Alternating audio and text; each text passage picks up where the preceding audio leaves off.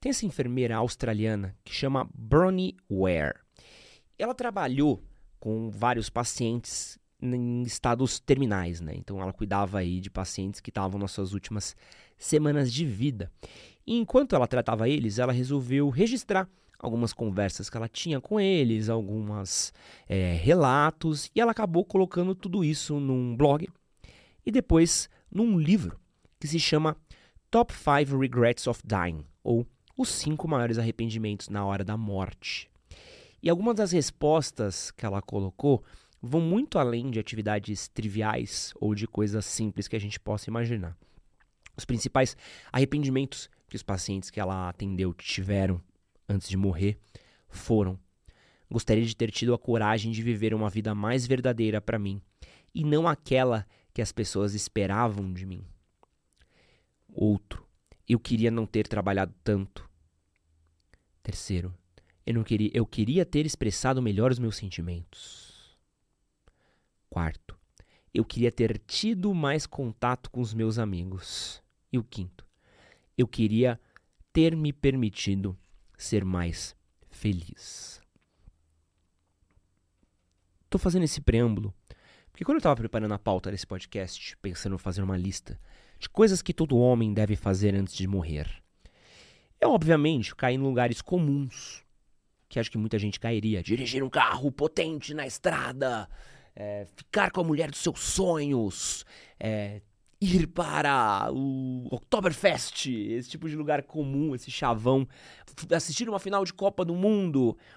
Mas, porém, eu me liguei, talvez não sejam todas as pessoas do mundo que tenham paixão por um carro ou cerveja. E eu pensei talvez em uma coisa um pouco mais interna, coisas que tenham mais significado, coisas que façam mais sentido, principalmente porque eu acredito do que é uma boa vida. E eu fiz uma lista de coisas que eu acho que todo homem deveria fazer antes de morrer.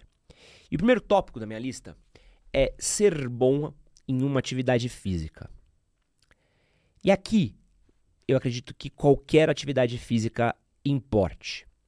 Mas aqui a gente quer algo que exija o seu corpo se mexer. Você talvez não saiba mas você é muito mais forte do que você imagina. Você pode correr muito mais rápido do que você pensa. Você é capaz de coisas que você vê em TV, filmes, séries, competições, porém, você nunca se deixou tentar.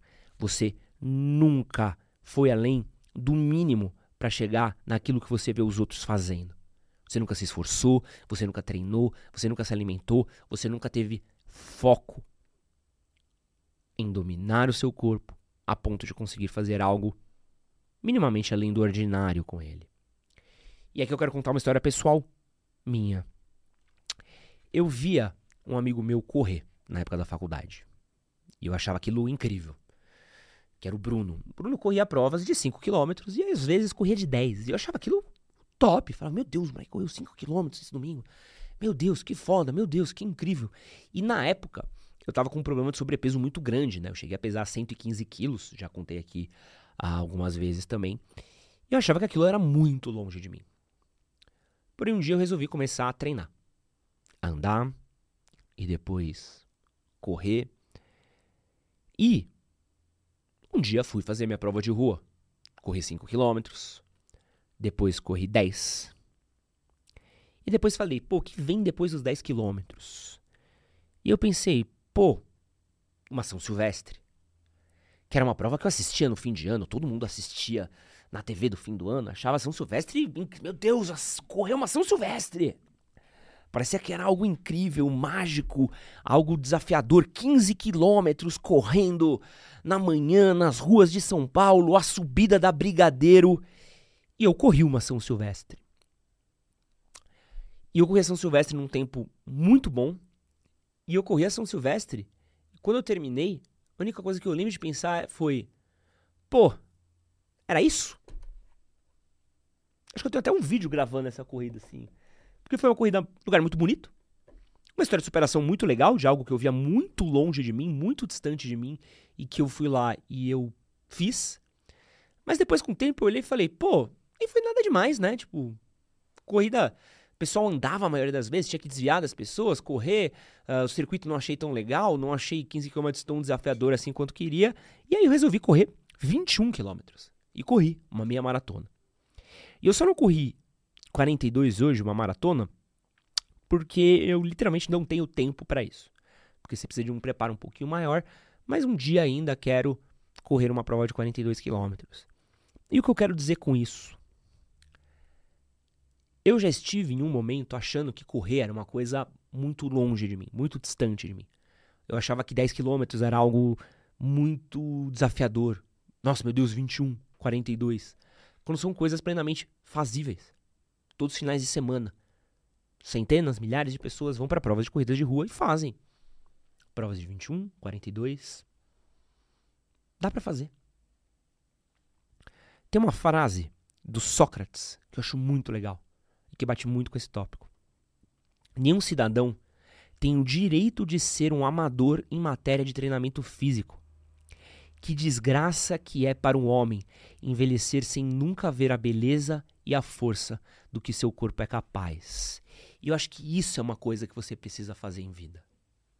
E além daquele treino bunda de academia, você mal sai suado, que você mal se esforça, onde você fica na sua zona de conforto na maioria do tempo e pensar o que você pode fazer, qual esporte você pode praticar, qual atividade física você pode fazer, qual excelência você pode ter.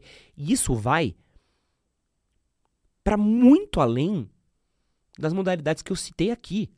Porque teu corpo é foda e você pode encontrar excelência em diversas formas. Você pode encontrar na luta, pode encontrar na corrida, pode encontrar na musculação, pode encontrar no tênis de mesa, na yoga, no pilates, no tai chi chuan, na natação, existem diversos lugares no qual você pode fazer isso, porque você começa a entender que você vai muito além do seu trabalho.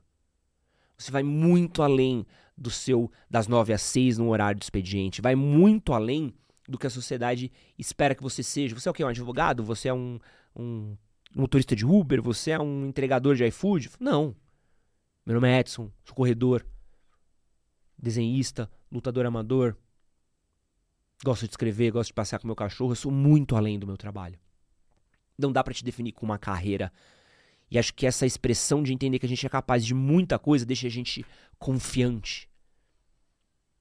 Deixa a gente firme. Faz com que a gente entenda do que a gente é capaz e que a gente é capaz de além.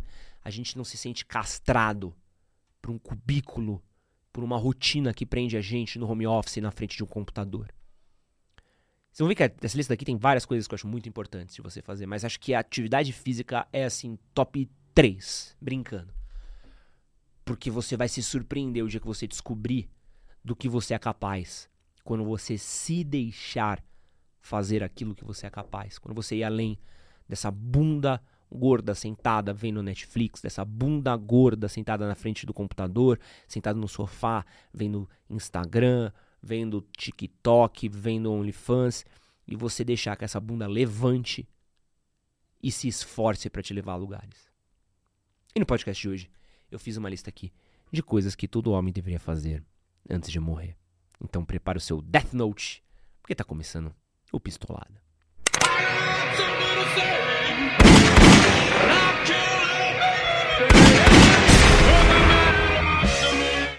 Antes de começar esse episódio daqui, eu gostaria de me apresentar.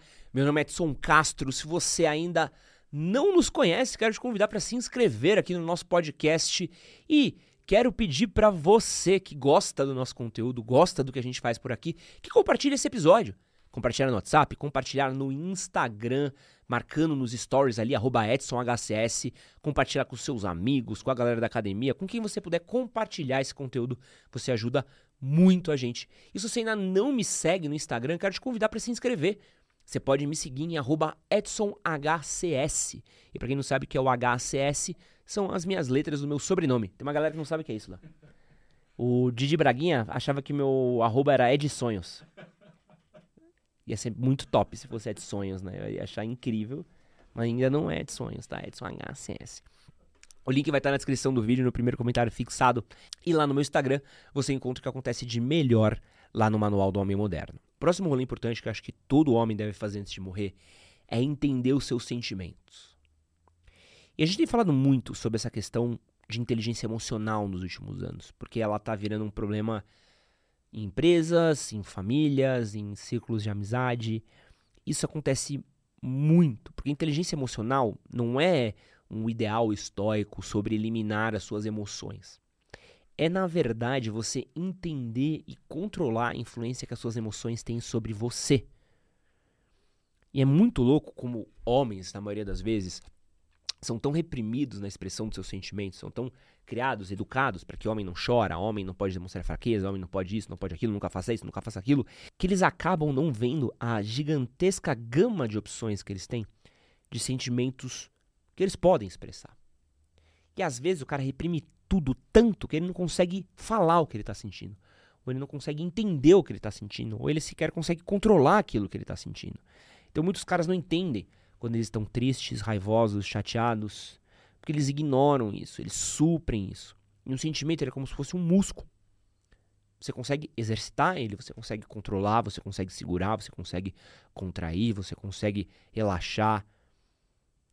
E é importante a gente ter isso porque a gente tem quadros de saúde mental cada vez mais agravados no Brasil. Ansiedade, depressão, burnout, pessoas que tiram a própria vida. E a maioria desses números tem, encontram índices altíssimos entre homens. E acho que não tem como a gente falar sobre viver uma vida plenamente antes de morrer se existe uma coisa que impede a gente de viver plenamente. Se não saber lidar com seus sentimentos vai te impedir de viver, de ser feliz, de ser livre, você precisa aprender a lidar com seus sentimentos. Porque senão você se torna vítima deles, se torna refém deles.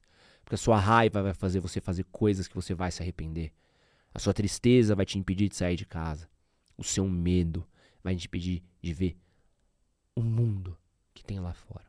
Então você precisa aprender a entender os seus sentimentos. Outra coisa importante é que você, em algum momento na vida, consiga ajudar financeiramente seu pai e sua mãe. Isso vai acontecer. Um dia nossos pais vão envelhecer e a gente vai ter que tomar cuidado deles. E eu vejo, e me mata quando eu vejo famílias onde irmãos brigam. Putz, isso me mata muito, cara. Quando é irmão brigando com irmã de quem vai cuidar com o pai, e abandona o pai, e abandona a mãe, e deixa o velho se fuder ali. E esse sentimento de ingratidão, de não conseguir. Conseguir olhar além do próprio umbigo, de pensar todos os sacrifícios que o pai e a mãe sofreram, ou passaram, ou tiveram, para dar um mínimo de cuidado um mínimo de zelo para aquela pessoa. É, pouco tempo atrás, acho que no comecinho da pandemia, um pouquinho antes do comecinho da pandemia, meu pai mandou uma mensagem para mim que partiu meu coração. Meu pai estava desempregado e meu pai sempre fez eventos, trabalhou com coisas e tal, então ele pingava grana, segurava grana um tempo, pingava outra grana tal. Porém, quando começou a pandemia, o, os trabalhos dele foram ficando cada vez mais escassos.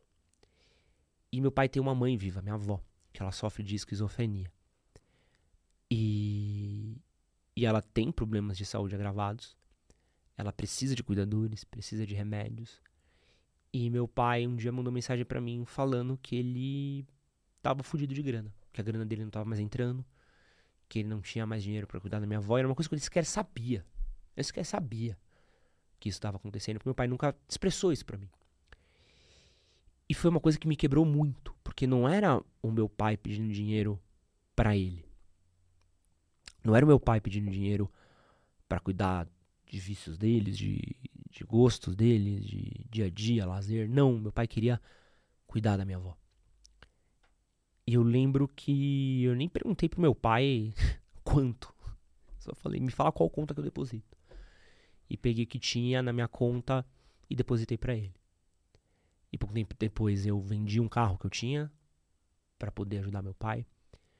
E não sei se vocês já acompanharam, mas a gente tem umas lives que eu faço no Manual do Homem Moderno, onde eu pego o Live Pix, eu respondo perguntas de Live Pix, e as perguntas de Live Pix, todo o dinheiro que eu pego é uma grana que vai direto pro meu pai, vai direto pra minha avó. Porque eu acho que é uma questão moral. É um mínimo. Sabe, é um mínimo, assim. E é uma coisa que eu faço com tanto prazer, assim. É uma, é uma grana que podia estar usando pra ir pra Disney, podia estar usando pra comprar carro novo, pra estar fazendo luxo, pra estar fazendo tanta besteira, mas para mim, é, é, nunca vai ser tão satisfatório quanto saber que eu consigo ajudar o meu pai quando ele precisa. E saber de todos os sacrifícios que meu pai fez e que quando meu pai precisou eu pude ajudar ele. E pude ajudar meu pai a ajudar a mãe dele. Pude ajudar meu pai no momento que ele mais precisou. E acho que essa é uma questão que a gente precisa crescer e amadurecer quanto a isso. Porque isso a gente vai ter que fazer em algum momento da nossa vida. E eu posso afirmar aqui para você categoricamente: você vai se arrepender muito de um dia negar ajuda para seus pais, então, por causa de um prazer pessoal seu. Festinha, baladinha, viagemzinha com amigo, curtir. Você vai se arrepender muito, porque o dia que eles forem embora, você vai lembrar de quando eles precisaram e que você não estendeu a mão. Mudando um pouco um tom, uma parada que eu acho que é muito importante a gente também fazer é a gente fazer uma grande surpresa para alguém que a gente ama. E tem essa frase daquele filme Na Natureza Selvagem, que é inspirado num livro, cara diz que, a, a, que diz que a felicidade só existe quando ela é compartilhada. E eu acredito muito nisso. E eu lembro minha namorada, né? Ela gosta muito de cachorro, sempre gostou muito de bichinho e tal. E ela tinha uma cachorrinha quando era mais nova e a cachorrinha morreu, né? Isso já faz bastante tempo. Ela sempre gostou muito de cachorro, sempre mandou foto de cachorro, meme de cachorro. Ela sempre gostou muito de bichinho, né? E eu falei, pô, mano, acho que tá na hora de dar um bichinho novo pra ela, né? E aí eu não. Falei, pô, conversei com os pais dela, se eles deixavam, se podia, ó, liberaram tudo mais. E aí eu fui fazer a surpresa pra ela, assim. E aí, meu fui, achei um, um cachorrinho. Lembro que ele veio na casa dela de surpresa tal. E foi um momento tão. tão da hora, assim, ver a alegria dela, ver ela chorando de felicidade, ver a animação dela, ver a rotina dela. Pô, puta, eu gosto muito, assim, de quando ela manda foto da cachorrinha pra mim, manda, posta coisa no stories, posta é, vídeo delas passeando, delas indo nos lugares, dela cuidando da cachorrinha. Porque é o tipo de felicidade mais genuína que tem. Sabe, quando você tá feliz, não é porque você tá feliz porque você conseguiu algo, mas é que você tá feliz com a felicidade de alguém. E, e eu acho isso muito foda, assim, você estar feliz que o outro está feliz. Porque eu acho que isso vai além da nossa mesquinhez, vai além da nossa pequenez, vai além do nosso egoísmo, do nosso senso de autorrecompensa. É muito fácil eu estar feliz porque eu, sei lá, comprei uma caneca da Stanley. Ou comprei um celular novo, ou comprei um setup novo. Porque isso são coisas. Isso me envolvem. Mas acho que quando a gente consegue promover a felicidade do outro, é um. É um. É uma coisa quase. Quase divina, assim, pra mim. É quase um. É, é um. É um. Quando a gente promove o bem, quando a gente promove a alegria, quando a gente promove o bem-estar do outro, é, porra, na minha cabeça é o que Jesus Cristo pedia pra gente, entendeu? É o que falava muito do, do amai-vos uns aos outros, cuidai-vos, da gente poder ter isso, assim. Acho que falta muito isso na gente, de ver a felicidade dos nossos amigos, ver a felicidade dos nossos funcionários, ver a felicidade dos nossos irmãos, ver a felicidade dos nossos familiares, dos nossos amores. E acho que você fazer uma grande surpresa para alguém, trazer a grande felicidade para uma pessoa que você ama é algo que vai te trazer fazer milagres por você. É uma coisa para você lembrar nos momentos ruins, é uma coisa para você lembrar uh, nos dias difíceis. E acho que é, uma, é um combustível bom para a gente viver a vida. Vou entrar no tópico aqui, que é o tópico viagens, tá? Eu trouxe uma viagem, uma, uma frase maravilhosa do Aldous Huxley, que ele diz o seguinte: Viajar é descobrir que todo mundo está errado sobre outros países. E aí tem uma frase também desse mano que é o Ibn Batuta, que eu achei muito boa também. Que é a viajar primeiro te deixa sem fala, depois te torna um contador de histórias. E acho que todo mundo precisa uma vez na vida fazer uma grande viagem. E uma grande viagem, ela não é necessariamente para o exterior, não é necessariamente você ir para sei lá, para Índia, você ir para Estados Unidos, para você ir para fazer um mochilão na Europa. Às vezes uma grande viagem, ela pode ser uma semana na Chapada dos Veadeiros, pode ser uma semana no Amazonas, um mês morando na Bahia. Você pode viajar para lugares. O Brasil tem lugares incríveis, gente. Falo para vocês, os maiores privilégios da minha profissão é poder viajar para lugares incríveis e pessoas incríveis no Brasil. Eu fiz amigos que eu amo, amo, amo, amo, pessoas incríveis de se conversar no Rio Grande do Sul. Tenho amizades maravilhosas lá, então eu gosto muito da cultura local, gosto muito de ir para Porto Alegre, para arredores de Porto Alegre, encontrar meus amigos por lá. Eu gosto muito de ir para Santa Catarina, tenho amigos em Santa Catarina, tenho amigos em Balneário Camboriú, lugar maravilhoso, mas também tenho amigos que são de Salvador. Amo a Bahia, amo o Nordeste brasileiro, amo, puta, amo que eu tanto que eu amo o Ceará, vocês não fazem ideia. Gosto muito do Ceará. Gosto muito do norte. Eu fui pro Amazonas, lugar incrível. Tocantins, lugar incrível também. Uh, Pô, Rio de Janeiro, nossa, que saudades que eu tô do Rio de Janeiro.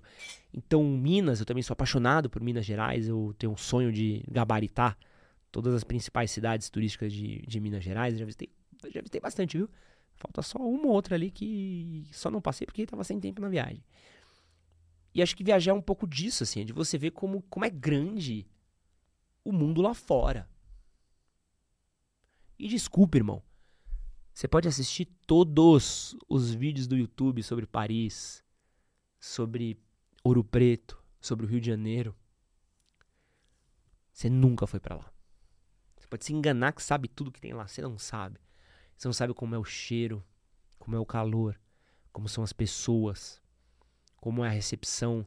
Você não sabe o que é uma noite quente tomando uma cerveja no Botafogo, ou você sentar sei lá, sentar na praia de Copacabana para ver o, o, pôr do sol no arpoador, tomar um mate com. Pô, mate com limão e um biscoitinho Globo, hein?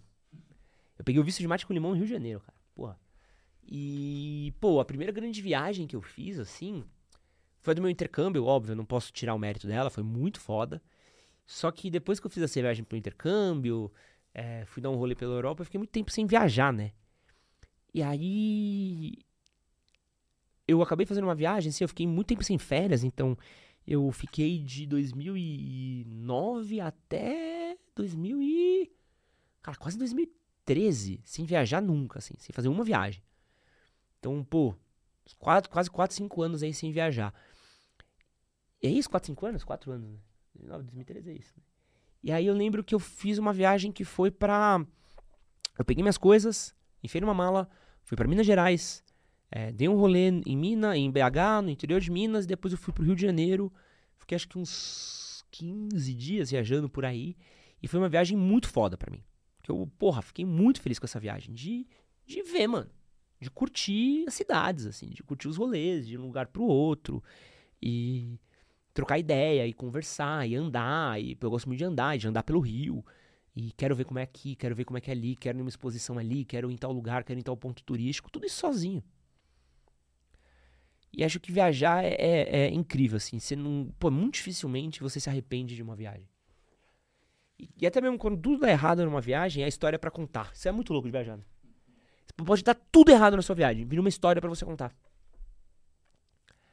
Importa você sobreviver. Isso aí é o que importa, né? E ninguém trocar uma mala sua. Oi? Fui de ônibus, mano. Busão. Fui de busão. Mano, e busão foi bu busão leito, não. O pai não tinha dinheiro na época, não. Foi busão, busão, assim. Busão dormindo.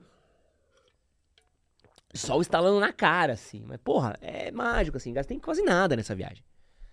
Eu, eu sou um grande entusiasta de viajar de ônibus, inclusive, né? Já fui até patrocinado pela Cometa, porque eu realmente sou apaixonado por viajar de ônibus. E além de viajar, acho que é uma experiência incrível de você fazer em vida, cara. Você precisa fazer antes de morrer um dia. É viajar com seus amigos, mano não tem nada mais recompensador do que você viajar com seus amigos, assim. Algumas das melhores experiências da minha vida, pô, eu fiz um monte de coisa legal, cara, em vida, assim. Posso, posso falar que vivi uma vida invejável. Mas se eu fosse citar aqui algumas das melhores experiências que eu tive, foram em lugares que deixariam você revoltado. As viagens mais legais que eu fiz foi Guarujá, foi pra Indaiatuba, foi para lugares completamente Campos do Jordão, completamente mundanos. Completamente por quê?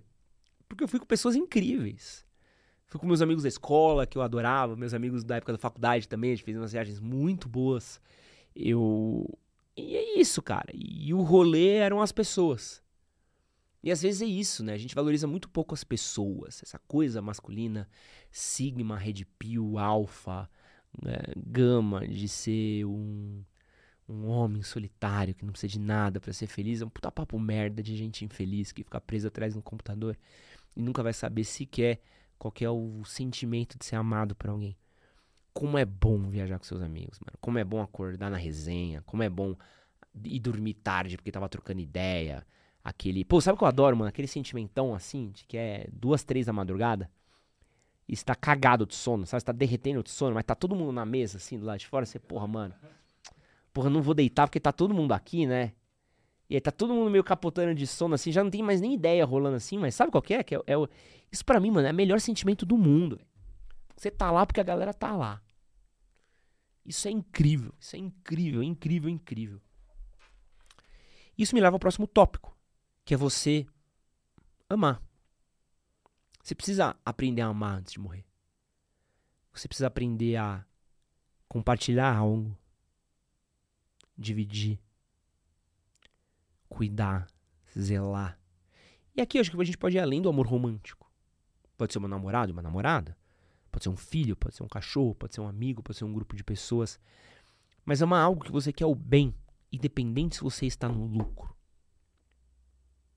Amar é você gostar de alguém, independente do que você está ganhando com aquilo. Eu acho que a gente se confunde um pouco, ainda mais essa cultura red pill meio bosta. Que parece que toda relação ela é uma relação de troca, uma relação comercial. Acho que o Red Pill ele é um pouco do fruto do capitalismo tardio do nosso tempo. Ah, por que, eu vou amar alguém se eu não ganhar algo em troca? O que, eu ganho em troca dessa relação? Nossa, o que eu estou oferecendo é muito menor do que eu estou recebendo.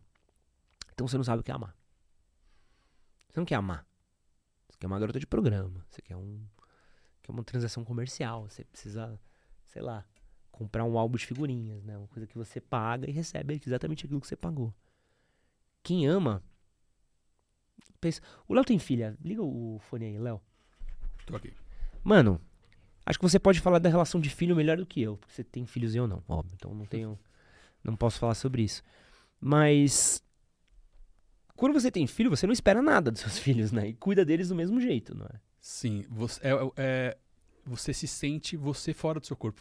É o, a, a, extensão da sua vida. Então você não espera nada e faz tudo por, por uma vida. Sua. Acho que a última das meninas se formou agora na escola, né? Ela vai se formar ano que vem no terceiro, vai pra faculdade. Vai pra faculdade? Uma outra se formou agora faz pouco tempo, não foi? Isso, tá na faculdade, a mais velha tá. Como é que foi ver sua filha se formando, mano? Cara, é, é um sentimento de gratidão por, por ter conseguido, por mim mesmo, sabe? De ter conseguido ali e de missão cumprida. Porque quando elas nasceram, eu prometi para mim mesmo que ia fazer o possível para elas se formarem. Então, ali foi um, uma sensação de divisor de águas da minha vida. É absurdo. E acho que isso. isso obrigado, viu, Léo? E acho que isso é um pouco do, do que é amar, entendeu? É. Pô, é você tá feliz, mano, com o outro. Isso é, é tão além da mesquinhez do que a gente espera nas relações hoje. E acho que você chegar nessa compreensão, ela exige que você se doe. E por isso que dói. Por que, que dói um término, uma morte, uma briga, uma traição? Porque a gente se doa. Só que você nunca vai conhecer essa felicidade se você não tiver essa doação. Nunca. Outro rolê importantíssimo é você cuidar da sua aparência. E eu acho que o autocuidado é uma coisa tão importante pra gente. E acho que você precisa, em algum momento da sua vida, entrar em pazes com você mesmo. E muita gente nunca vai entrar em pazes com, consigo mesmo. Tem uma parada que chama complexo de Adonis. E eu acho isso muito louco. São caras que já estão em forma. E mesmo eles estando em forma, eles acham que eles não estão em forma o suficiente. Então, um cara que já tá no shape, que já tá. E você perguntar pra ele, pô, e aí, mano? Tá no shape, né? Não, tô gordo. Não, aqui, ó. Meu braço tá pequeno, minha perna tá pequena, meu abdômen tá pequeno. O cara não, nunca está feliz com ele mesmo. Eu acho que cuidar da sua aparência é você gostar do que você está. Talvez você não esteja na forma física que você gostaria, ou que você desejaria, ou que um dia você vai chegar. Você pode chegar num resultado estético que você goste. Mas se você não gostar do que você está agora, você vai ser muito infeliz. E a gente precisa cuidar do que a gente é agora pra gente construir o resultado de amanhã. É gostar da gente. Cuidar de aparência, cuidar de estética, cuidar de, de roupa, cuidar de tudo, é a gente entender quem a gente é, como a gente é e cuidar daquilo. E chegar num resultado satisfatório com aquilo. Se vestir bem. Se arrumar. Tomar um banho. Fazer um exercício. E eu acho muito louco. E tem uma parada que acontece, e acontece muito, e eu acho isso muito triste. Que é as pessoas que acham que estão num ponto de não retorno. É o cara que nunca se arrumou a vida inteira. E ele não quer se arrumar porque ele tem medo do que os amigos dele vão falar dele. Ele tem medo de ser zoado no trabalho. Ele acha que ele é velho demais para isso. Ele acha que se, se ele se cuidar, vão falar mal dele, vão brincar dele, quando não é sobre os outros. É sobre a gente se gostar. Eu fico tão feliz quando eu me arrumo e olho e falo, pô, tô, eu já tô bem, hein? Tá maluco, doidão. Não, é um sentimento tão bom de poder me gostar, de gostar de mim, E acho que é uma parada que todo mundo deveria ter isso, assim, é essa paz consigo mesmo. Talvez eu não esteja no resultado estético que eu gostaria de chegar ainda, não acho que eu consigo fazer muito mais e quero fazer muito mais. Mas eu gosto de olhar no espelho e falar, pô, eu tô bem. Pô, como eu tô bem em estar bem. E é uma paz. Porque não é um incômodo. Porque quando a gente não se gosta, a gente começa a aceitar qualquer coisa que a vida joga na gente. A gente começa a aceitar o jeito que as pessoas tratam a gente gente começa a aceitar uma paz de coisas. Acho que o caminho pra gente ser feliz é se gostar. Outro ponto. A gente precisa, ou eu acho que todo homem precisa em vida, ter um projeto seu. Um rolê seu. Algo que você focou e construiu. Isso é uma extensão muito grande. Então pode ser desde um projeto dentro da sua casa. Meu pai, uma vez, ele. Meu pai adora construir coisa, né? Meu pai construiu um armário gigantesco na casa da minha madrasta. Bagulho, tipo, móvel planejado, assim. Bagulho você olha e fala, caralho, que, que é isso? Que, de onde veio isso? Seu pai construiu. Eu falo, como? Porque um dia ele tava sem nada para fazer. Ele falou, não, vou fechar tudo isso aqui com um armário. Blá! E fez. E era um projeto dele. E depois ele fez um jardim. E aí depois ele fez outros móveis, porque ele gosta disso. Eu acho tão satisfatório isso. Eu tenho amigos que trabalharam e criaram ONGs. Eu tenho amigos que trabalharam em eventos. Eventos começaram pequenininhos, hoje em dia são gigantescos. Amigos que fizeram aplicativos, amigos que fizeram canais. Eu vejo também o próprio manual, cara. Isso daqui. Isso daqui começou com uma ideia minha. E. Tinha um camarada que trabalhava comigo. Falei, pô, mano, a gente podia começar uma parada, né? Pô, quero muito começar uma parada. O cara, ah, pô, pensei numa coisa assim, assim, assado. Eu falei, mano, vamos. E vocês não têm ideia. Vocês não têm ideia do como foi, como era um freak. Eu era um noia. Eu ia em todos os eventos de influenciador que tinham na época. Todos os eventos de internet que tinham na época. E aí o Pix, ia o WoW Festival, ia evento no MIS, ia evento no Itaú Cultural. Eu ia evento em todos os lugares. Eu ia em todas as palestras com influenciadores que eu podia ir. Todos os eventos que tinham Cid Não Salvo, que tinha Jovem Nerd. Escutei um milhão de vezes essa galera falar. Fiz curso de vídeo com gaveta presencial. Eu fiz curso com pessoas, fiz um monte de coisa. Eu estudava, eu lia, via todos os workshops, todos os cursos gratuitos que o YouTube fornecia, todo o produto digital que eu via que era bom, de um criador de conteúdo que eu achava bom, eu estudava. Eu era um louco, anotava, escrevia, pensava, fazia, refazia, porque eu falava: essa porra vai dar certo. Porque era um projeto que eu acreditava. E é tão recompensador, é tão recompensante ver que eu tô aqui. Porque eu sinto que eu honrei cada dia que eu, aquele cara de 10 anos atrás não dormiu. Eu tô falando de um projeto profissional, mas isso pode ser uma casa na árvore para seu filho, pode ser reformar a casa para sua mulher. Pode ser uma grana que você está juntando. Pode ser uma par de coisa. Mas é muito importante a gente ter um projeto que vá além do trabalho também, tá? Eu citei um caso aqui que é muito pessoal e profissional. Mas acho que a gente pode criar coisas fora do trabalho também. Eu lembro que eu cuidava da atlética da minha faculdade. Eu não ganhava um real por aquilo. Mas eu amava aquilo. Amava fazer evento, amava juntar a galera em festa, amava fazer as festas pra galera, amava, achava aquilo foda. Foda, que era o meu projeto. E eu sempre fui uma pessoa de querer ver as coisas acontecerem e fazer as coisas acontecerem. E chegando aqui na nossa. Os últimos três, tá? Tem um que tem tudo a ver com o projeto e eu também acho importante. Que você precisa, antes de morrer, e infelizmente vai precisar, falhar e aprender. E por que falhar é uma coisa que todo mundo precisa fazer antes de morrer? Porque muita gente sequer vai tentar. Conheço diversos amigos, eu já falei isso algumas vezes, que eram muito mais talentosos que eu. Muito. Escreviam muito melhor. Tinha um, um tato de pauta muito melhor, um faro muito melhor que eu. E falavam, porra, mano, queria começar um projeto tal. Eu falava, mano, começa, tô começando o meu tal. É, não, vou começar. Puta, mas e se ninguém lê? Puta, e se der errado? Puta, e se não conseguir tirar dinheiro disso? Puta, nunca nem começaram. Porque a gente não arrisca. A gente não vive. A gente não vive porque a gente não tenta. Olha que terrível isso. A gente não vive porque a gente não tenta, porque a gente tem medo de dar errado. E posso te falar, vai dar errado. Uma paz de coisa vai dar errado. Uma paz de coisa dá errado. Lembra até hoje uma marca de cerveja? Resumindo muito a história, que um dia eu quero contar essa história inteira bonitinha. Uma marca de cerveja famosa aí. Patrocina bastante evento, patrocina jogos de futebol internacional.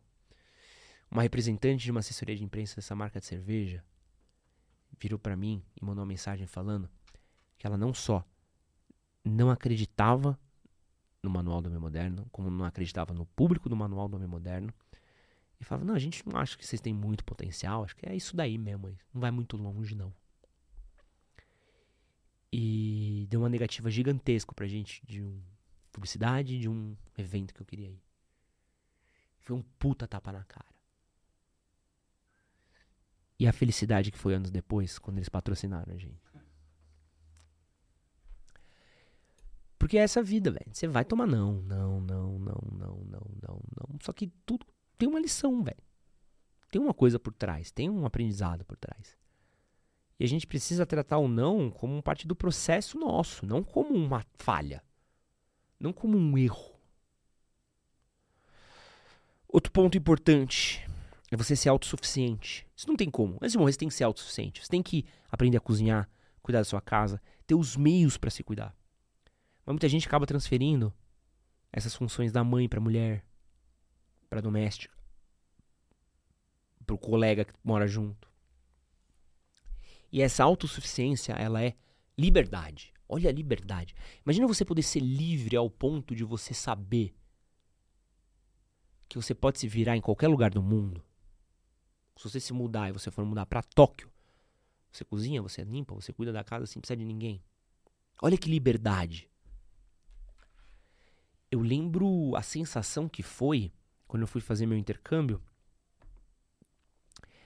E como eu me sentia bem, porque eu mudei, eu fui sem grana nenhuma, nenhuma, assim, cara. Eu tinha grana por um mês que meu pai me deu. meu pai foi uma gente boa, ele pagou a viagem para mim de ida, ela falou, te dá uma passagem de ida, mas de volta. Tem um curso lá para você fazer, tá? Tem, acho que era três meses de curso. E tem uma grana pro primeiro mês. Se, não, é isso. Você tá indo em junho, a passagem tecnicamente para dezembro. Se quiser puxar depois, puxa. O dinheiro lá, você trabalha, você se vira. E eu, como estudei num colégio de boy pra caralho, nenhum dos meus amigos fez, nenhum dos meus amigos fez intercâmbio foi assim. Nenhum. Pô, eu tenho amigo que foi sustentado pro pai em dólar, em euro. E eu cheguei, quando eu cheguei assim, eu pisei, pensa se pisar em Londres. E eu olhei assim e falei, caralho, eu tenho um mês para arranjar um emprego. Não é que eu tenho um mês de grana aqui para torrar. Eu tenho um, e para piorar, teve a crise do, dos Lehman Brothers, lembra quando deu a queda lá da bolsa? O meu dinheiro que foi valendo uma coisa, porque eu fui com dólar para lá. Então, mano, em uma semana ele valia metade do que eu tinha. E aí, mano, foi um rolê do tipo assim, eu preciso arranjar um trampo num país que eu não conheço, numa língua que não é a minha, Provavelmente fazendo coisas que eu não faço. E eu fui, mano, recolher lixo, lavar copo, lavar louça, trabalhar em bar, trabalhar em evento. Aí morava, num, mano, num sótão. Tinha que varrer minha, minha caminha, minha, minha, meu quarto, limpar, cuidar, comer, no mercado, cuidar tudo, papapá. Mas eu lembro de um momento assim que eu. Um dia que eu sentei, meses depois que eu já tava lá, e ter a constatação de. Pô, eu me virei. Sabe, pô, tudo contra mim, eu tive todas as skills suficientes para me virar num lugar onde pessoas não se viram. Onde tem gente que não consegue. Outras pessoas pediram mesada pro pai, outras pessoas voltariam para casa mais cedo, outras pessoas desistiriam, outras pessoas, sei lá. E foi. Isso é mágico. Sair debaixo da asa do pai e saber que você se vira. E aqui a última coisa que eu acho que todo homem tem que fazer antes de morrer. E acho que vocês vão ver que é uma coisa intencional que eu acabei fazendo nesse episódio. Eu contei muita história nesse episódio. Eu tenho algumas histórias, tô, tô muito curtinha também. Mas acho que você tem que ter na sua vida uma boa história para contar. Uma grande aventura que você viveu, um grande dia que você viveu, um grande evento que você viveu, um grande momento que você viveu. Ou pelo menos que a sua vida tenha sido uma grande aventura. Eu lembro que essa sempre foi uma preocupação minha, assim, desde muito novo, de viver uma vida que eu quisesse contar para os outros. Eu lembro de enquanto eu vivia, eu falei assim, pô, eu queria viver um rolê que eu gostasse de contar para os outros. Então eu lembro de festivais de teatro que eu participei e ganhei, de eventos que eu organizei, de viagens que eu fiz com amigos, de rolês que eu fiz com pessoas completamente aleatórias, de coisas que eu quis aprender, de esportes que eu quis praticar, de viagens que eu fiz, de pessoas que eu entrevistei, de rolês que eu fui por causa do meu trabalho, de coisas que eu resolvi empreender profissionalmente, de pessoas que eu conheci, de pessoas com quem eu fiquei, namorei. Porque eu queria viver uma vida boa de se contar, boa de se viver, boa de olhar para trás e falar: puta, eu vivi. E acho que esse é o maior crime contra a gente mesmo. Quando eu citei a nossa querida enfermeira Bronnie Ware, tem um tópico que ela fala, que é um tópico que eu fico muito feliz de pelo menos saber que eu tô em paz com isso. Que é quando ela fala que boa parte dos pacientes dizia: "Eu gostaria de ter tido a coragem de viver uma vida mais verdadeira para mim e não aquela que os outros esperavam de mim". E tudo isso está nas histórias que a gente constrói. E eu acho que você antes de morrer tem que construir essas histórias. E essas histórias elas vão muito além do seu trabalho, da sua faculdade, às vezes do que sua família espera, do que seus amigos esperam. Elas estão nas possibilidades que existem com as condições que você tem. Óbvio que nem todo mundo vai ter o privilégio de viajar para fora, nem todo mundo vai ter o privilégio de ter experiências incríveis, mas as mais incríveis experiências às vezes estão nas coisas pequenas. Uma das viagens mais legais que eu fiz foi pro interior de Minas Gerais de ônibus as viagens mais gostosas que eu fiz com meus amigos foi pro Guarujá. Algumas das coisas mais maneiras que eu fiz, eu não ganhei um real por elas. Mas também não gastei. E eu acho que a vida, ela tá lá. A gente que não deixa, a gente que não vive, a gente que não vai atrás, a gente que quer que tudo seja tão controlado, tão cheio de lucro, tão cheio de ganho, tão cheio de segurança, que a gente não vive. E quando a gente envelhece, chega no leito de morte, a gente olha todas aquelas possibilidades que passaram. E a gente se arrepende.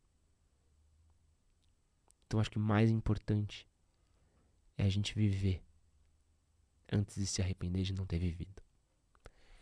Meu nome é Edson Castro, sou Pistolada.